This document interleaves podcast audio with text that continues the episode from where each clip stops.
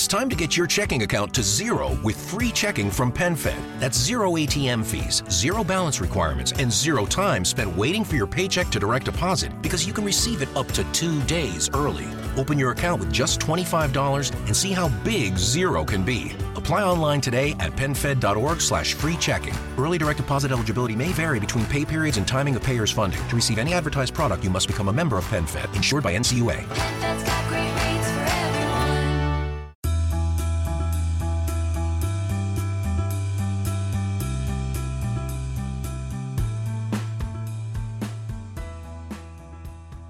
¿Alguna vez han preguntado cómo ser felices? ¿Qué es el miedo? ¿Qué es el fracaso? Y muchas otras preguntas fundamentales. El día de hoy tenemos el placer de tener como invitado al gran Yokoi Kenji, una de las personas más influyentes en Latinoamérica, una persona muy coherente y una persona que personalmente tuve el privilegio de conocer hace un par de años y que puedo llamar un amigo. Entonces, hoy estoy seguro que van a disfrutar del contenido que tenemos para ustedes.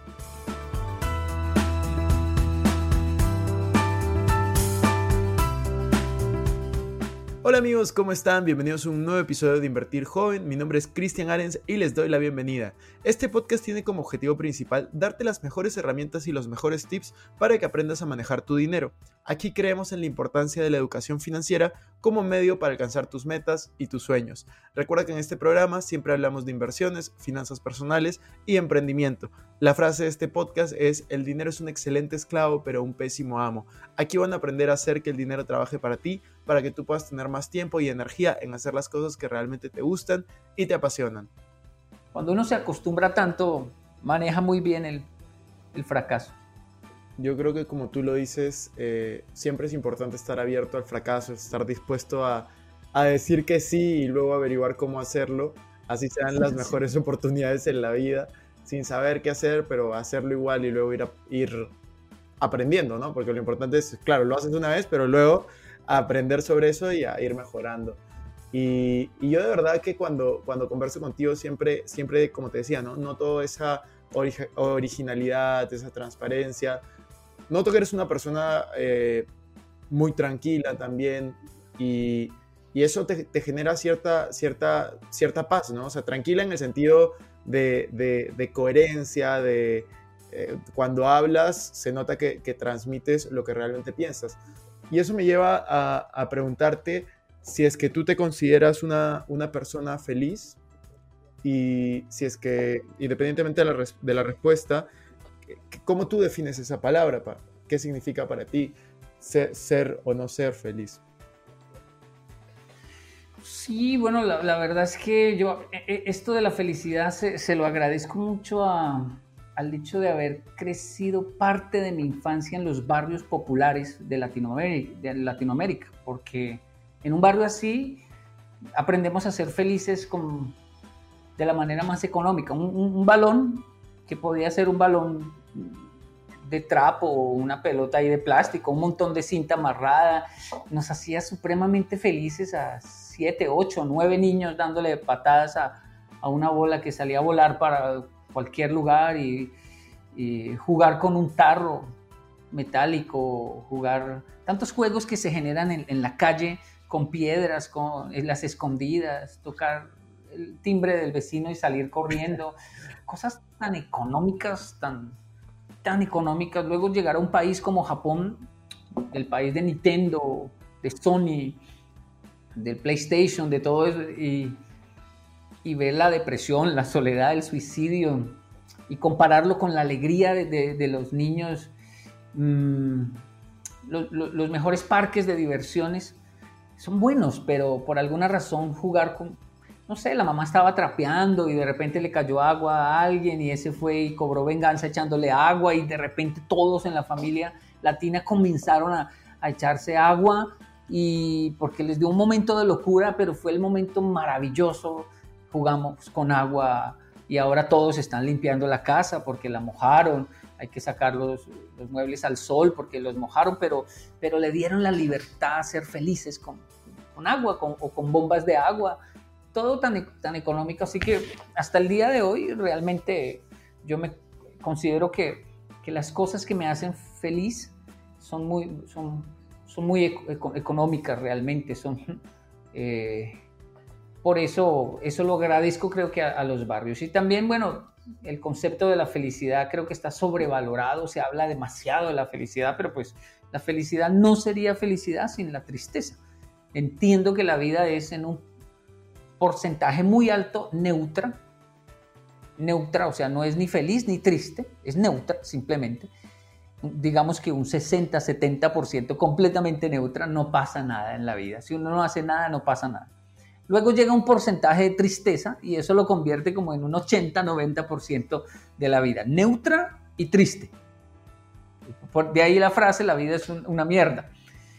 Pero hay un porcentaje de felicidad eh, pequeño y dentro de esa felicidad hay un momento de éxtasis, ya que uno queda en el suelo con dolor de estómago, riéndose y diciendo jamás había vivido algo tan maravilloso. Entonces, creo que la vida tiene esos porcentajes y que si fuera al contrario sería caótico. Una persona que viva en éxtasis, el 90% termina en un hospital o, o entra en una adicción al éxtasis de cualquiera que sea, pero su, su- cuerpo no lo va a soportar. Lo normal es que la vida sea neutra, triste y a veces llega la felicidad y brilla. Creo que de eso se trata, de ese equilibrio eh, y buscar hacer lo contrario, extender demasiado la alegría, convierte a las personas en consumidores de una falsa felicidad, monstruos adictos a eso y ya no les, no les hace, no les, no sienten nada, están adictos, ya, ya necesitan una dosis cada vez más alta, más alta y ahí recurren sea a una droga, sea a cualquier cosa que les haga sentir, pero finalmente entra un desequilibrio mental, afecta su salud. Me parece súper interesante lo que dices. No había escuchado esa, esa perspectiva y, y creo que se aprende mucho de, de esas diferencias tal vez de, de- de definiciones ¿no? que, que podamos tener. Y para, para, para mí, para mí la felicidad, por ejemplo, se basa mucho en disfrutar lo que haces en tu día a día, en el progreso. Yo, yo baso mucho, eh, yo relaciono mucho, para, para mí, esta es una definición personal, la felicidad con libertad. Porque yo creo que puedes ser feliz sin tener libertad física. Como el libro este de El hombre de búsqueda del sentido, de Víctor Frankl, que es uno de mis, victos- de mis libros favoritos.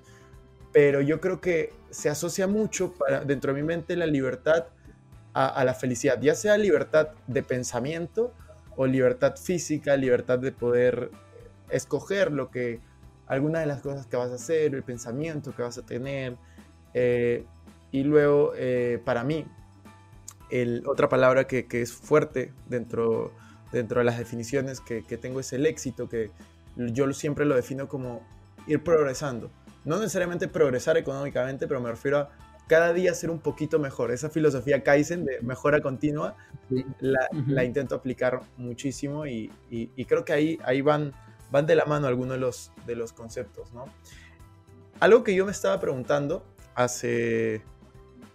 Yo, yo hace más o menos un año hice una entrevista a un, a un amigo, un youtuber peruano bastante grande de, de inmuebles. eh, de ahí volví a colaborar con él varias veces y lamentablemente este año eh, pues, pues mu- murió por, por, por COVID, ¿no? Y eso me hizo reflexionar muchísimo eh, acerca de, de- de distintas cosas, ¿no? Y una de esas fue como, Wow. cómo, cómo, cómo quiero ser recordado, qué, qué, qué es lo que quiero dejar en este, en este mundo, ¿no? Eh, porque a veces vemos la muerte como muy, muy lejana cuando nadie sabe dónde está, ¿no?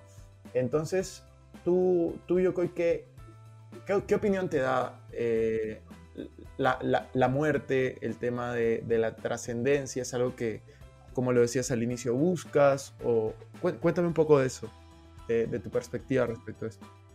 Bueno, ha- hace años eh, una de mis labores sociales en los colegios de, Ciudad Bolívar, el sur de Bogotá, era disfrazarme de la muerte y hacerle, le hacían una entrevista a la muerte. Y la muerte en la entrevista todo el tiempo decía, hey, pero es que me hacen mala fama, yo no tengo la culpa.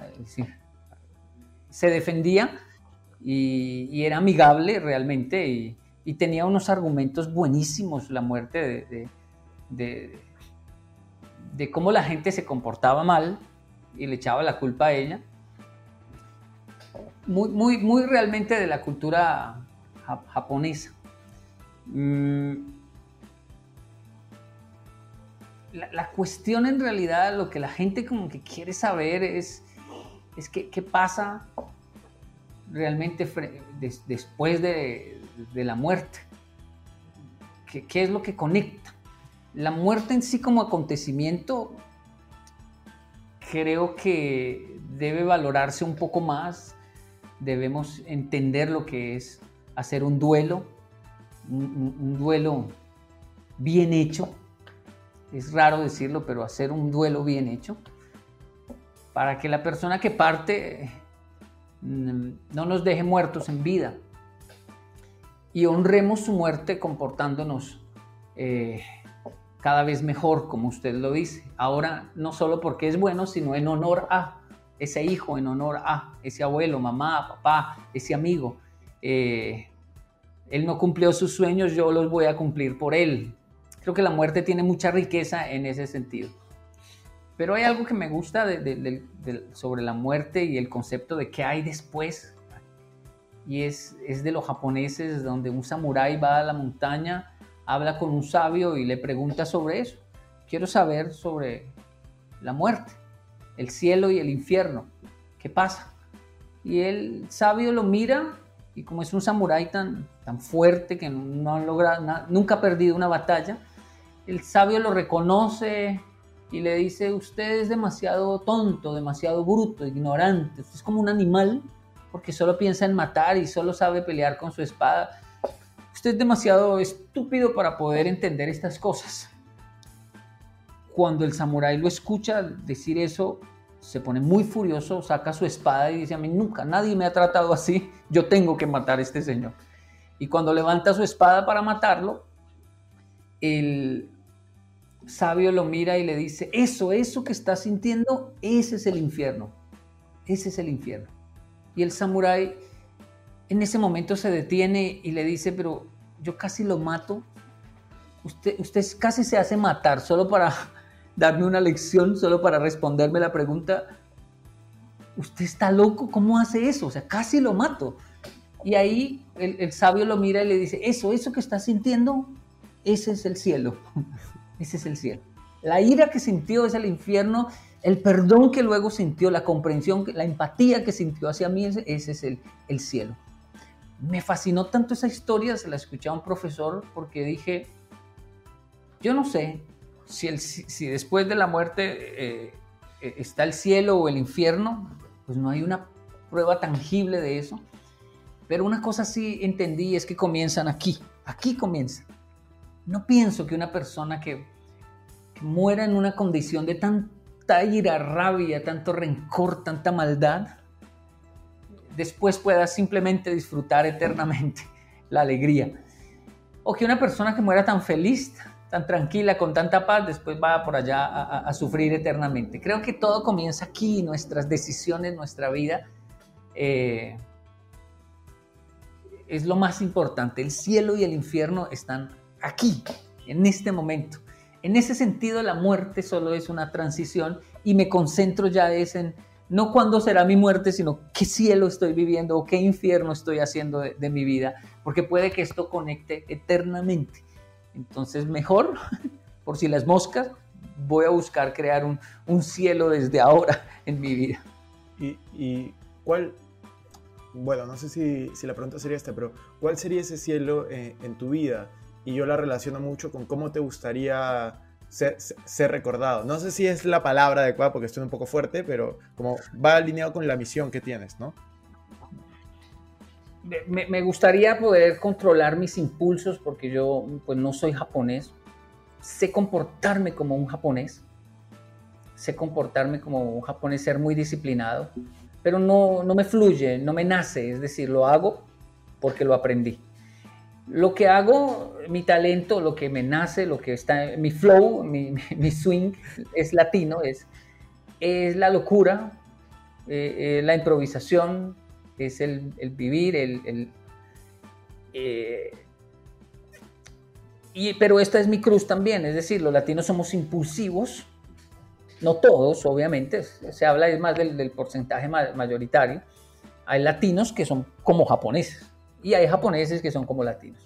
Mi caso es el típico caso popular latino, impulsivo, supremamente impulsivo, y ya por la edad obviamente uno va controlando muchísimo y ya con los hijos y todo, pero descubro que mi paraíso es lograr tener esa, esa paz, ese equilibrio, esa tranquilidad, el, el pensar antes de, de- actuar, como dicen los japoneses, el, el lograr la gracia. Y es, es- es- esa persona merece una bronca mía y yo no se la doy porque sen- sencillamente no quiero, no quiero discutir. Mirar un hijo y decirle, el loco merece una bronca, pero va a tener sus propias batallas. Quiero que a mí me recuerde como eh, el papá un poco alcahueta, un poco que le dijo, ah, no pasa nada, tranquilo. Porque a mí me fluye es darles bronca, a mí me fluye es ponerlos en cintura, hablarles duro, fuerte, como me trataron a mí. Y ahora estoy disfrutando, mi paraíso es mirar mis hijos y decir, ay, déjenlo. Él, eh, él se libra de mí, pero no se va a librar de la sociedad y, y yo, yo no me voy a meter en eso. Ya como de pronto es un abuelo con sus nietos, de pronto esa, esa, es, ese paraíso, el, el tener un pleito con la esposa y dejarla ganar, porque sí, porque voy a dejarla ganar. Eh, eh, creo que busco ese paraíso o me estoy volviendo viejo, Cristian, no sé. Yo, creo que depende mucho de más de la madurez mental que, que de la madurez física y, y- y de todas maneras, no, no sé si es la palabra, pero me parece muy sabio lo que, lo que dices, muy interesante, eh, de, mucha, de mucha madurez también, porque para, para poder desprenderte de, ganar esas pequeñas batallas o esas pequeñas peleas, hay que tener una cierta madurez y creo que, que eso es súper interesante, poder conversar con alguien que definitivamente la tiene y que, que tenemos pensamientos muy similares en, en varias cosas. Y me, agrada, me, ha, me ha agradado mucho esta conversación, ya para no, no hacerlo muy largo, hemos conversado de todo, excepto de un tema que es el título de, de, del podcast, que es Invertir Joven. Entonces, a mí me queda agradecer. El título es Invertir, Invertir Joven. Joven es el sí. nombre del podcast. Así se llama mi podcast, Invertir Joven. Comenzamos hablando solo de inversión, de finanzas personales, le añadimos emprendimiento y ahora le hemos añadido, en verdad yo uso este podcast para aprender. Yo intento traer invitados siempre, los que pueda aprender, que tenga algo distinto y, y hoy he disfrutado muchísimo esta conversación. Ya no hablamos solo de inversión, en finanzas personales, emprendimiento, como, como nos hemos dado cuenta, sino de temas en general. Eh, yo, yo lo uso como esos espacios para, para consultar a personas sobre dudas que yo tengo, sobre cosas que quiero aprender, sobre crecimiento y compartirlo con los demás, que creo que todos aprendemos juntos. Entonces, este, esa es mi filosofía. No, pero el título es realmente importante. Yo, yo siempre me pregunto que, por qué tanto miedo a la hora de invertir en la, en la juventud. Siempre que hablo con jóvenes digo, yo noto como miedo y qué es lo que pasa. No, es que de todas maneras puede que salga, puede que no salga, hay tantos factores y yo les digo, pero ¿cu- ¿de cuántos millones de dólares se está invirtiendo ahí? No, no, eso no son millones, son, son 5 mil dólares. Son de- entonces no importa, o sea, invierta, o sea, la gente llega a deudas grandes, metas en deudas, o sea, fracase, fracase porque un día le van a llegar cifras grandes. Y usted no va a saber manejarlas si no pierde ahora lo que tiene. Y por estar aferrado ahí a lo que tiene, o sea, inviértalo ya, piérdalo ya, equivóquese ya, es decir, esto no es una pelea como el boxeo de quiero llegar invicto, a... no, esa gente que está invicta es oficialmente, pero ellos en, en el colegio les dieron en la, en ETA, eh, perdieron con el primo, perdieron con, con, el hermano, o sea, hay que darse contra, contra la sociedad y, y, pensar en grande es también entender que se fracasa en grande y, y, que pues no estamos hablando de millones de dólares, es decir, hay una gran oportunidad de, de, para aprender y hay demasiado miedo en, el tema de- de arriesgarse, de, de invertir. Es difícil entenderlo, pero la riqueza más grande es, es- son los errores, porque ellos son los que nos dan autoridad para cuidar lo que viene después.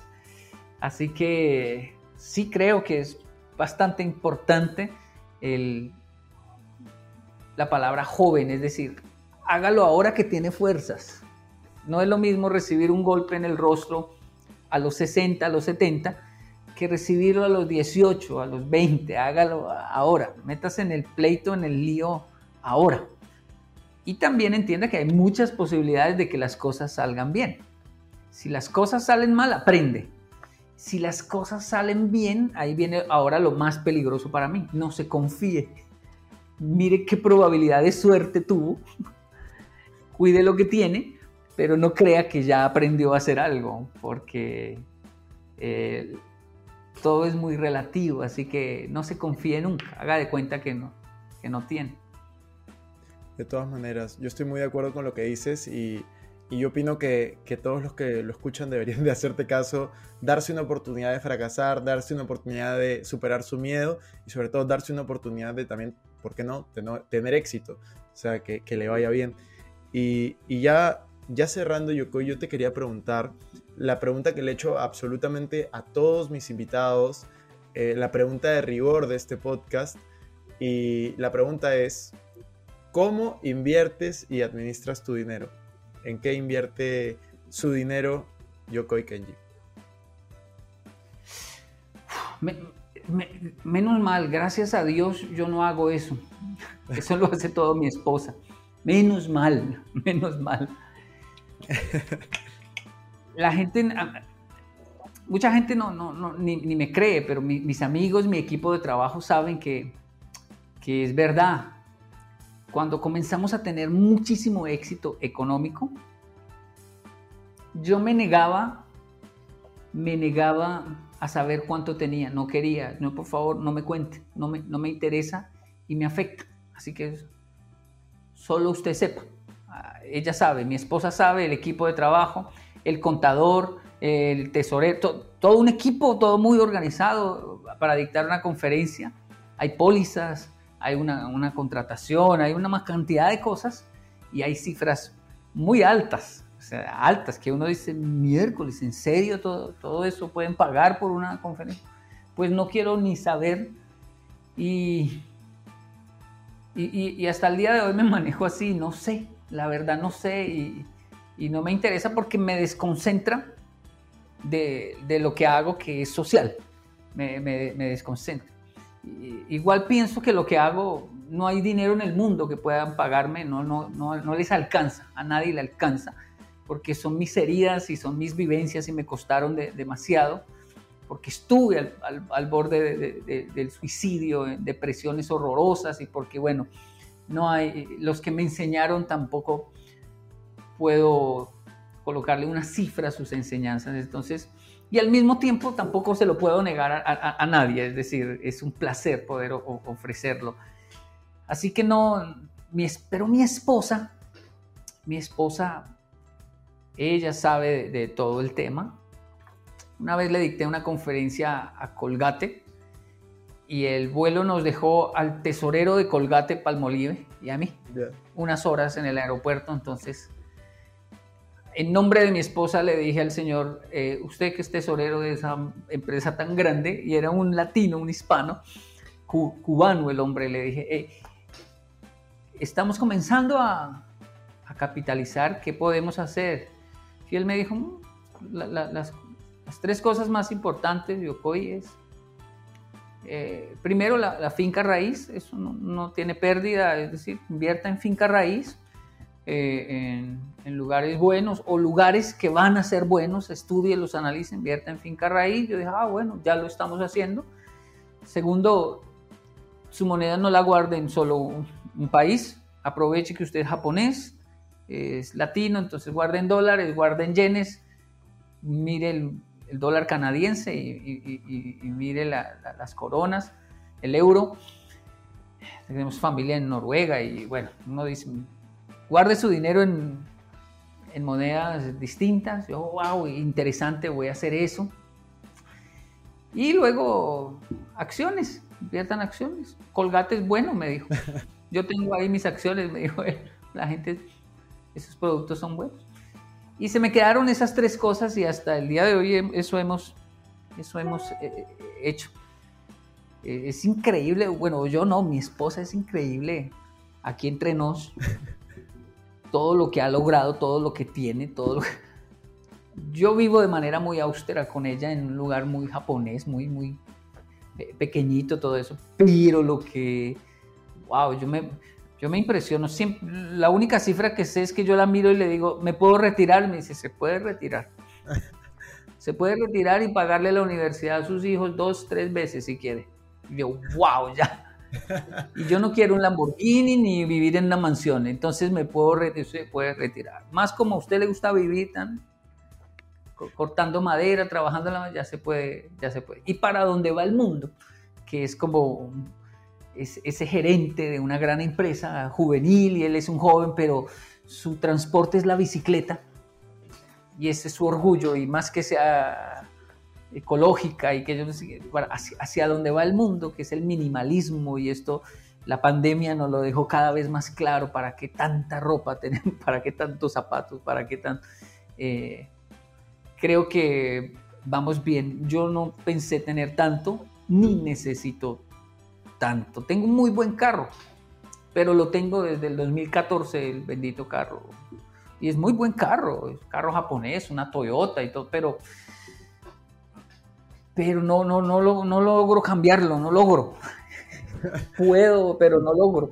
Es que yo creo que eso es parte de la coherencia que tú tienes, esa coherencia de, de minimalismo, de no basar la felicidad en cosas materiales. eh, yo creo que no es coincidencia, o sea, eso es algo que, que forma parte de lo que tú eres y que a mí me parece súper coherente. Yo también en Lima me, me movía en bicicleta eléctrica, eh, vendí, vendí mi carro para poder moverme en bicicleta eléctrica mucho más cómodo por un par de años y ahora en Madrid pues me muevo igual, en, en, en realidad eh, o en Uber o en bicicleta eléctrica que aquí eh, eh, se alquila y es, es increíble. Algo que me- a mí me gusta de Madrid es el transporte, entonces Ujú. este, lo, lo disfruto muchísimo, lo disfruto muchísimo, disfruto, disfruto de las cosas pequeñas, intento que me, que me hagan feliz no las cosas materiales, sino las experiencias, ¿no? Entonces, este, comparto mucho contigo esa parte. Sí. Y no niego que hay una alegría enorme saber de que. Yo, yo quería un BMW, eso sí. La influencia inevitable del occidente en Japón. En Japón no se aprecia el carro europeo. Yo quise un, un- BMW y fui al concesionario con mi esposa, me senté en el BM, eh, hermoso, lindo, me dejaron prenderlo. Y, y yo la miré y le dije, ¿lo puedo comprar? Me dice, claro que lo puede comprar. Ya, o sea, puede comprar ya. Ya no lo quiero, solo, solo quería esto. Saber que lo puedo comprar. Sí, ya, ya estoy feliz. Me puedo comprar. Ahora comprémonos la, la Toyota para que entre todo el mundo, porque nosotros somos trabajadores sociales que carga con un montón de gente y lleve el, piso para el otro y lleve el, baño y lleve material para todo lado. Entonces comprémonos pues el carro grande que no, que no me gusta, pero es el que necesitamos. Pero me llenó el alma sentarme en el BMW y decir, me puedo llevar este carro, usted, tiene el dinero para comprarse, gracias, solo quería saber eso y no, ya no quiero, el- a veces son como solo el deseo de saber que logramos llegar a un lugar, pero mm, cuando estamos ahí no lo materializamos porque tenemos la madurez de decir esto no va a ser práctico, esto no me va a funcionar, Eh, solo quería solo quería saber si lo, lo iba a lograr. Y ahora que lo sé, pues mm, debo ser más coherente, como lo dice usted, con, con el entorno, con lo que estamos viviendo. Con... Y, y- y sí, es, en- en- pero en eso básicamente eh, invertimos, digamos, nuestro dinero. Y sí hay un porcentaje de, de- que, que mi, mi esposa cuida el dinero, protege, yo lo genero, pero sí hay un porcentaje de inversión que me respetan mucho en la entidad y es en la innovación. Yo de repente, una vez, siempre, cada año, algo nuevo tengo que hacer, algo nuevo que no hemos hecho y que nos desafía a, a- a entrar en etapas como la conferencia de derechos humanos, o sea, algo loco que requiere un, un nivel de locura de decir, denme un dinero porque necesito abrir una peregrinación a Japón y nos vamos con latinos. Y pues eso fue una, un desafío, una locura, nadie sabe cómo hacer eso, cómo, cómo éramos más de 30 hispanos por Japón, cómo separar los hoteles, el transporte, nadie sabía cómo hacer, pero si no lo hacemos este año, si no lo arrancamos, no lo hacemos nunca. Y menos mal lo hicimos porque antes de la pandemia ya hicimos dos peregrinaciones. Estamos solo esperando que termine todo esto de- del COVID para continuar con nuestra peregrinación de liderazgo a Japón. Todo latino que diga yo quiero conocer Japón en español, visitar lugares con lecciones en español, hospedarme con una familia japonesa y sentir qué se siente eso, pues queremos nosotros posicionarnos como eh, lo- lo- el, el grupo principal para hacer este tipo de tour a Japón. Y un día futuro, cuando yo ya no esté, que un joven visite Japón, se coloque unas... Eso es, eso es que realidad virtual. Sí, los 3D. Sí, en, en Castillo, hay un castillo en Osaka y yo digo, caramba, en, en- en 30, 40, en 100 años que alguien diga, me pongo unas 3D y sigo viendo a, a Yokoi aquí hablando frente al castillo. Me quito eh, las gafas y está el castillo con gente, pero cuando me las coloco, está solo Yokoi frente a ese castillo hablando de liderazgo. Entonces ese tipo de innovación me enloquece, digo, caramba, eso se puede hacer, estamos en una época loca donde yo puedo irme de tour con un amigo virtual que me va guiando y, crear esa ruta. No porque vean a Yokoi en realidad, sino porque creo que los jóvenes se, pierden algo muy grande eh, al no viajar y conocer estos lugares tan fantásticos. Totalmente. De hecho, Japón está en, en uno de los. Es uno de los países que yo quiero visitar. Yo me puse una meta. Uno de mis sueños es. eh, y bueno, metas ahora. Es conocer 50 países antes de cumplir 30 años. Yo tengo Wow. 26 años. De hecho, mi cumpleaños es en un par de meses, así que ya me quedan 3 años. Y voy 34 países. Entonces, eh, faltan 16. wow, wow, wow. Japón está dentro No, de ya. Japón está dentro de esos 16 que me faltan. De hecho, la mayoría está en Asia. Quiero ir bastante a, a Asia, me falta ir a África también. Entonces, eh, por eso también me vine a, a Madrid. Es más estratégico para hacer estos viajes que Total, hacerlos en. Sudamérica. No, lo esperamos en, en Japón, le va a gustar, le va a gustar muchísimo. Y yo creo que nuestro siguiente paso, esto ni siquiera lo he comentado en las redes nuestras, pero es, es que vamos a, a vivir a Japón unos meses, vamos a irnos allá. Desde allá vamos a dictar las conferencias, atender a nuestros clientes, pero voy a, me llamó mucho la atención que crearan el Ministerio de la Soledad y que cada vez hay más abuelitos que no tienen con quién hablar.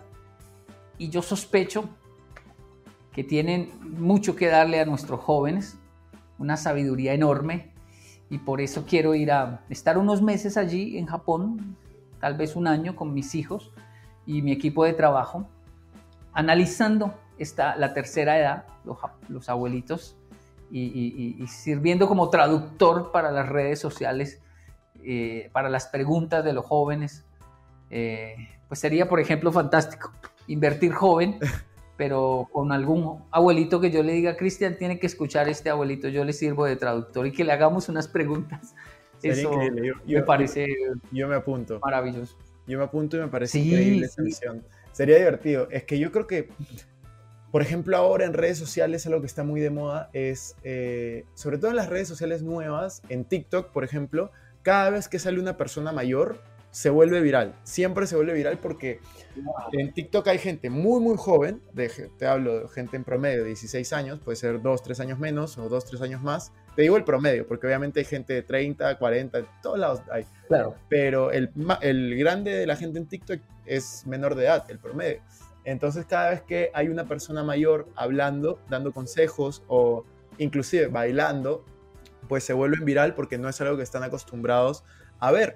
Y de hecho en Estados Unidos uno de los TikTokers más famosos, eh, en este momento no me acuerdo el nombre, pero era un, un chico, era tenía que 23, 24, 25 años y lo que hacía era grababa a su abuelo que tenía 90 años dando consejos.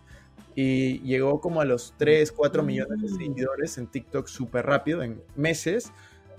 Eh, y de hecho el abuelo eh, murió hace dos, dos, tres meses y fue todo, como todo un suceso. Eh, un montón de personas le mandaron recuerdos. Pero, pero es algo, lo que tú me dices es algo que, que está pasando, pero todavía no pasa en español, pasa mucho en, Mm. en inglés. Entonces es una oportunidad porque, bueno, las tendencias de Estados Unidos por algún motivo siempre llegan uno, dos, tres, cuatro, cinco años tarde, pero llegan. Excelente. Oiga, es que yo aprendo mucho con, con usted, Cristian. O- Una pregunta que yo le tengo, que ¿cómo ve usted? eh, eh, en est- hace unos meses me dio la locura de, de entrar en, eso se llama OnlyFans, se llama. Ya. Veo, es, es una tendencia a desnudarse ahí, aunque en realidad cuando entro a ver el OnlyFans no es exactamente para, para eso, es una red muy, muy común, pero se creó como una tendencia, no sé si mundial o, o solo latina, donde las personas como que eh, ese es el lugar para des- desnudarnos un poco, mostrar un poco más de piel, digámoslo así. Y hay algunas temáticas que yo que, so- que, que no, nunca quiero tocar en público, en mis redes, porque las respeto muchísimo. Respeto, por ejemplo, mucho mi fe, el tipo de fe que yo tengo y que profeso, la respeto mucho.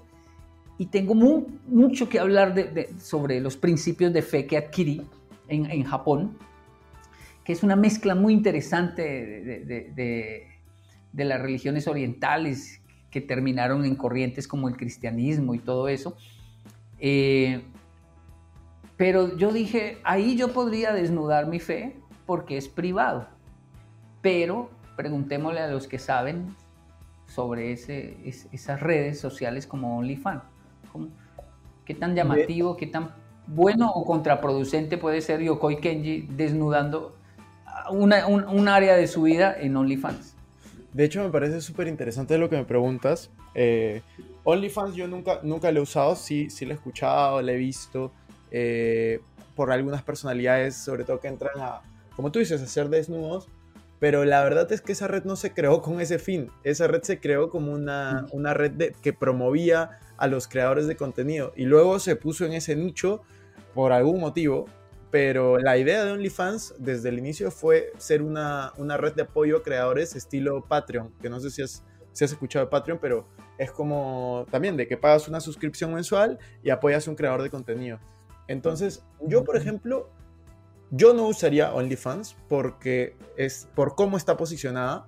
Creo que tiene una, no voy a decir mala fama, pero no la fama que yo quiero tener para, para lo que yo quiero hacer si es que quiero crear una suscripción.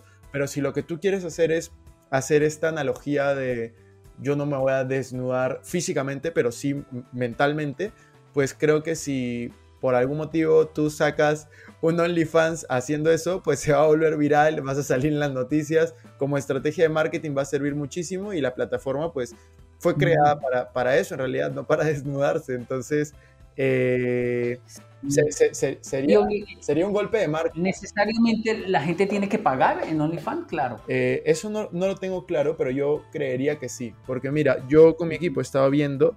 De hecho, poner en un título de un video Yokoi Kenji debería entrar a OnlyFans se vuelve viral.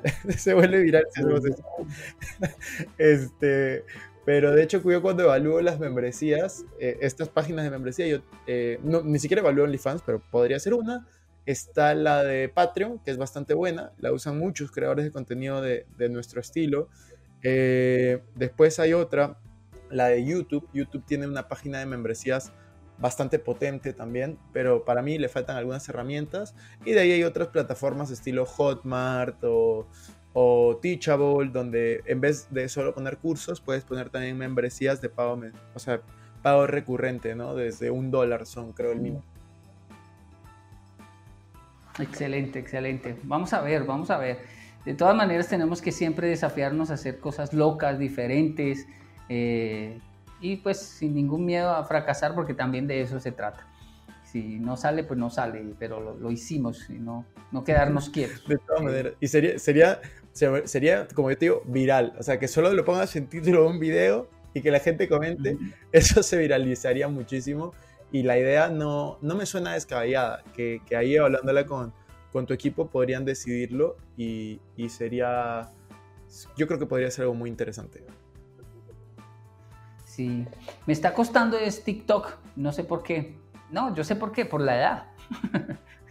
Es que es para Tic- joven, TikTok es es, complejo. es diferente. A mí, a mí también me costó bastante y eso que, que yo, o sea, más o menos debería ser nativo en TikTok, me costó bastante. Le pedí a mi equipo que ellos me ayuden porque yo no podía. eh, y ahora lo que estoy haciendo es simplemente replicando contenido y creando algo de contenido original ahí, pero ya no tanto como antes. Eh, de hecho, la que, la que me ayudaba al inicio en TikTok era mi hermana y le fue tan bien que ahora ella se creó su TikTok y tiene como, llegó a medio Sí. millón de seguidores en, en seis meses. Este, no, le va Wow. increíble. O sea, comenzó a hacer cosas muy, muy buenas. Y, Pero inició ayudándole, Sí, en realidad. e- empe- empezó conmigo, claro. Ella, ella, yo la contraté para que me maneje mi TikTok y luego me dijo, oye, como que debería crearme TikTok, que no sé qué. Yo le dije, claro, hazlo, ¿por qué no? Y creció de una manera impresionante, o sea, impresionante, impresionante y, y es Bien. divertido ¿no? verla. Nada, Cristian, esto se alargó muchísimo, pero realmente muy buena la charla con, con usted, como siempre lo, lo disfruto. El tiempo se hace corto por, porque es muy bueno, muy, muy excelente cada pregunta y especialmente mm, lo que... Cuando hay un conocimiento del personaje, las entrevistas son buenas. Cuando, cuando hay ese, ese aprecio, es cuando sí, porque sí, sí sufro con muchas entrevistas donde tengo que cuidar una postura del- de, lo que la- el ideal que tienen las personas. Pero realmente Cristian nos sigue, nos conoce y, y eso se refleja en, en- en cada pregunta. Muchas gracias. No, muchas gracias a ti por el tiempo, estamos para ayudar, admiro muchísimo el trabajo que eres, la persona que eres, a seguir, que, que estoy seguro que se vienen muy buenas cosas y estamos para ayudarte en, en lo que necesites. Así que te mando un abrazo de lejos y espero que pronto nos veamos en persona. Gracias, gracias. A todos los seguidores de, de- de Cristian, de Invertir Joven, es un gran saludo. Eh, yo siempre, en mi equipo de trabajo, consulta a, a- Cristian Arens, lo consulta para preguntas sobre redes, sobre todo esto.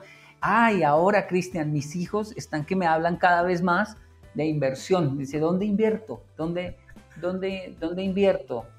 porque ellos están hablando de criptomonedas, están hablando de un montón de cosas. ¿Dó- ¿Dónde invierto, papá? No, el papá es malo para eso, pero Cristian sabe, Cristian tiene que mirar. En estos días les- le escuché a Cristian diciendo, eh, yo no invertiría en tal moneda, tal tipo de criptomoneda, porque está en cierto país y en ese país no, no hay una seguridad y quién va a responder. Entonces, es solo escuchar eso ya uno dice, "Uy, va- vaya, mire lo que él dijo, porque están pensando en, en- en- en, invertir, en, duplicar lo que, lo que papá tiene. Vamos a ver si lo hacen antes de que yo me lo gaste. Cual- Cualquier cosa que, que- que me escriban, ahí tienes mi número y yo feliz de, de ayudarlos en lo que pueda. Así que muchas gracias, Excelente. nuevamente por el tiempo. Ya nos vemos en la No, siguiente, que seguro será, será en persona y ahí estaremos conversando. Cuídate. Claro, sí, Cristian, gracias. Hasta luego.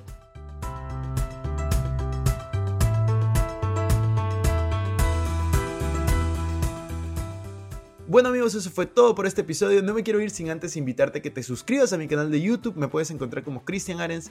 También a que me sigas en Instagram como Arens Cristian y que te unas a todos nuestros grupos gratuitos que van a estar en la descripción.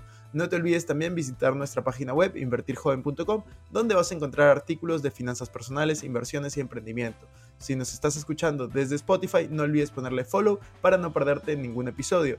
Y si estás en iTunes, ponle 5 estrellas y deja tu comentario. Sería genial que puedas compartir este episodio para poder ayudar a más personas. Gracias por estar aquí conmigo y nos vemos la próxima semana. Recuerda la frase, el dinero es un excelente esclavo pero un pésimo amo. Hasta la próxima.